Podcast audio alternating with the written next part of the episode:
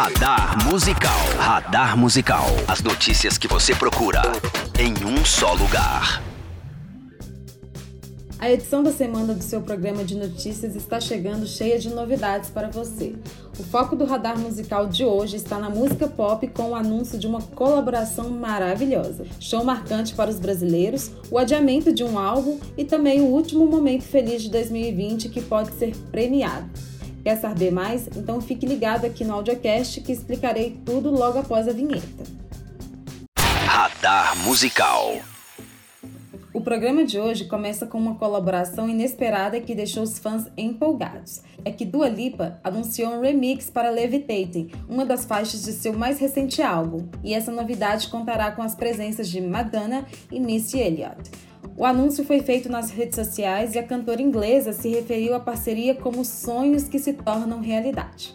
Além das ilustres convidadas, o remix de Levitating contará com mais uma participação especial, a DJ e produtora The Blessed Madonna, que até poucos meses era conhecido como The Black Madonna. Ela será responsável pela produção do single que chegará às plataformas de streaming no dia 14 de agosto. A versão original da faixa está no elogiado segundo álbum de Dua Lipa, Future Nostalgia, lançado em março. Radar Musical. Katy Perry deu uma notícia não muito boa para os fãs. O seu novo álbum, Smile, ficará guardado por mais algumas semanas antes de ganhar o mundo. Por meio de suas redes oficiais, a cantora confirmou que o seu sexto registro de estúdio teve a data de lançamento alterada. Ao invés do dia 14 de agosto, o trabalho chegará duas semanas depois, aparecendo nas lojas e plataformas de streaming no dia 28 do mesmo mês. Para compensar, a cantora prometeu fazer lives semanais aos domingos, até que o álbum seja lançado. Por pelo menos 30 minutos, a cantora falará sobre assuntos ligados ao disco, responderá perguntas e pode até mostrar prévias das faixas. Vale lembrar que Kate está no período final da gravidez e a expectativa é de que sua filha nasça em agosto. Definitivamente, o mês que se aproxima será especial para a norte-americana, hein? Radar Musical. É chegado o momento do John Pereira aparecer aqui no Radar Musical com as novidades que foram ao ar no audiograma nos últimos dias. O que você tem para nos contar hoje, John?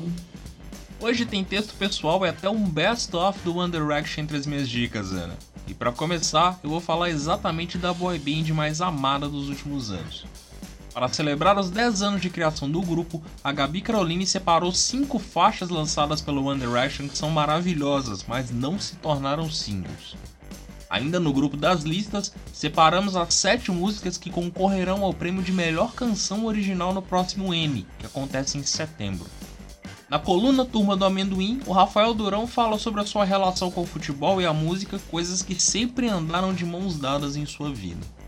Por aqui no Audiocast tem episódio novo do Osso que eu digo, no qual recebemos o produtor Gleison Lage para um assunto especial, os nossos guilty pleasures na música.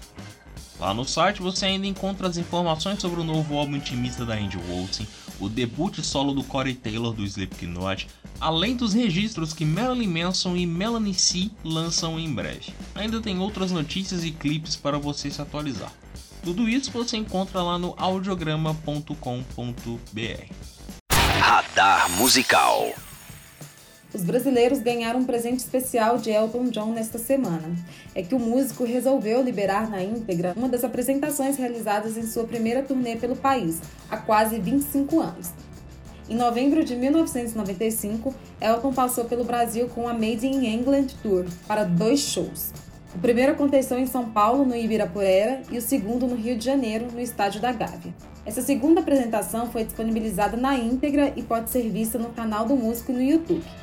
Recheada de hits, a exibição do show teve um caráter beneficente, arrecadando fundos para a Elton John Foundation, que trabalha na prevenção do HIV e oferecendo tratamento aos portadores da AIDS. Mas no momento tem um fundo especial voltado para a pandemia causada pelo novo coronavírus. Vale lembrar que essa é a primeira vez que um dos shows da turnê é liberado por completo em formato digital. Anteriormente, apenas alguns trechos dos shows foram compartilhados por Elton John no YouTube. Radar Musical. É a aclamação que você quer? Então saiba que o show de intervalo do Super Bowl deste ano, realizado por Shakira e Jennifer Lopez em Miami, foi indicado a quatro categorias do Emmy Awards. A lista foi divulgada na última terça-feira, 28 de julho, e o icônico show realizado em fevereiro concorre como especial de variedades ao vivo, direção, direção musical e direção de iluminação. Exaltando a música latina, a apresentação foi vista por 103 milhões de telespectadores durante a sua exibição. Além disso, o vídeo com a performance já foi visto 177 milhões de vezes só no YouTube. Nada mal, não é mesmo? Vale lembrar que essa é a sexta vez que as atrações do Super Bowl são indicadas ao Emmy Awards. Nomes como Bruce Springsteen, Beyoncé, Bruno Mars, Katy Perry e Lady Gaga também foram lembrados pela premiação. Radar Musical. E assim termina mais uma edição do Radar Musical aqui no seu Audiocast. Não se esqueça de acessar o audiograma.com.br barra podcast para ver todas as informações e links deste programa. Por lá você também encontra os episódios anteriores e vê todas as plataformas onde pode nos ouvir. Até a próxima! Você ouviu Radar Musical.